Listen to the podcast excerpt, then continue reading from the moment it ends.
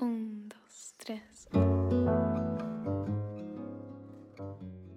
Hola, nos encontramos nuevamente en este espacio Tres Ideas en Tres Minutos y vamos a dar continuidad a nuestro tema sobre la maternidad. Hace ocho días tuvimos a Cintia Ibarra quien nos eh, hablaba de la maternidad, eh, sobre maternidad, esas líneas con nuestras madres y también esa visión autónoma del, eh, del hijo o hija como sujeto también desde su primera infancia. Hoy quiero hablar un poco de esa idea eh, estructural que tenemos de la maternidad en tres aspectos importantes, pluralidad, autocuidado y compasión. Quiero abrir con la lectura de un texto de la Enciclopedia de las Mujeres que dice así. Admitamos que la Gran Madre es una realidad. ¿Admitiremos por eso que sea una realidad material? Nada menos seguro que esto, si entre las diosas, definidas como madres, la maternidad es eminente dramatizada. Es, dicen Jung y sus discípulos, porque la gran madre es ante todo una cosa mental. Y nunca se concibe mejor la unidad de su figura de madre que cuando por un tiempo se le ha escindido en sus facetas antagonistas de madre benévola y madre terrible. Así, Pierre Lecoux, cuyo camino se encuentra del buen grado con la madre terrible, define a esta como un concepto. Por tanto, la madre es todo o el todo, a menos que sea su idea reguladora.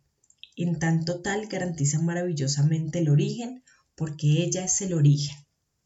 Y quiero tocar primero la idea de pluralidad, porque ya habíamos hablado en algún momento de la idea de, la maternidad eh, en, en la bondad de la madre y la madrastra, pero aquí quiero hacer un apartado importante en esas ideas de consumo y mercadeo respecto de la idea de la mujer eh, con una maternidad plena, en donde hemos borrado en fechas como, como la que celebrábamos ayer y se celebrará casi que todo el mes de mayo en diferentes ciudades del país, en Colombia, eh, la maternidad, dada las niñas que obligan, son obligadas a parir, las adolescentes o jóvenes en sectores eh, empobrecidos, que son vulnerables y cómo eh, les asignamos unas cargas sociales y emocionales desde el ejercicio de su maternidad.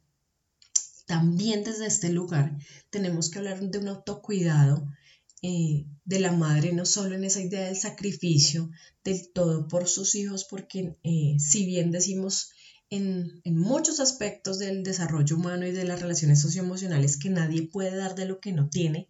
A la madre le exigimos permanentemente que dé lo que lo dé todo, que no se puede quejar que su idea de autocuidado estará otorgada al generar eh, beneficios, bondades, placeres, gustos y protecciones a sus hijos de los que ellas a veces incluso no, eh, pues no tienen o, no, o no perciben.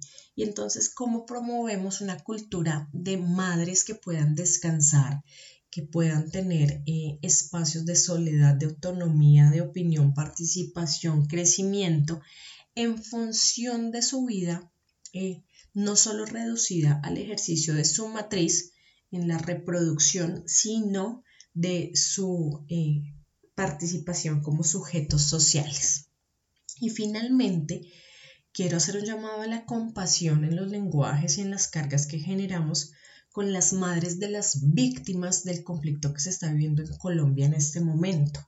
No todas las personas tenemos la capacidad emocional para generar una opinión o reproducir toda la información en redes sociales dado los impactos que esto nos genera.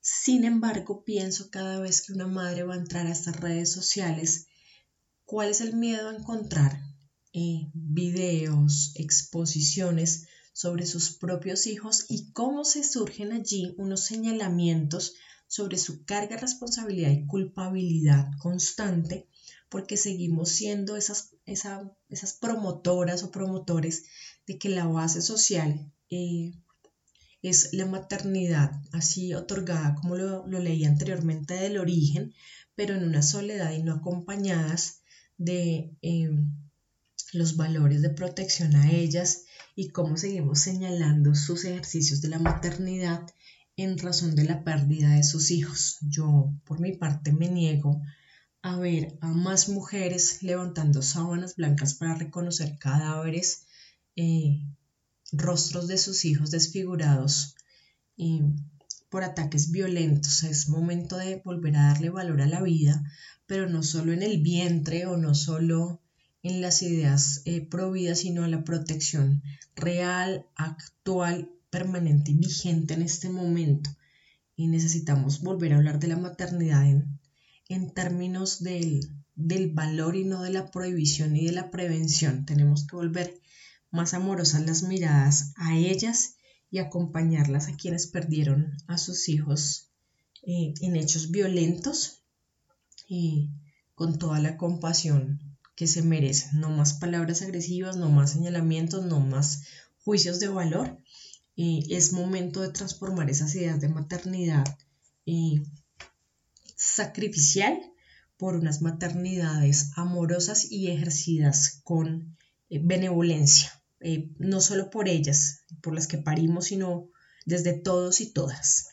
Quiero dejarlos con esto para esta semana, que reflexionemos sobre esos juicios que hacemos ocasionalmente a las maternidades que se ven distintas a las maternidades plurales, un llamado al autocuidado a quienes eh, al parir tienen depresión postparto, a quienes no identifican esa depresión y, se arraigan eh, luego a, prácticas de maltrato y finalmente al, al evitar señalamientos a las mujeres que son víctimas hoy a través de las muertes de sus hijos y de sus hijas en hechos violentos. Un abrazo como siempre para volver al valor de la vida, al volvernos a abrazar. Y les hablo Natalia Ospino, Asesorías para el Bienestar.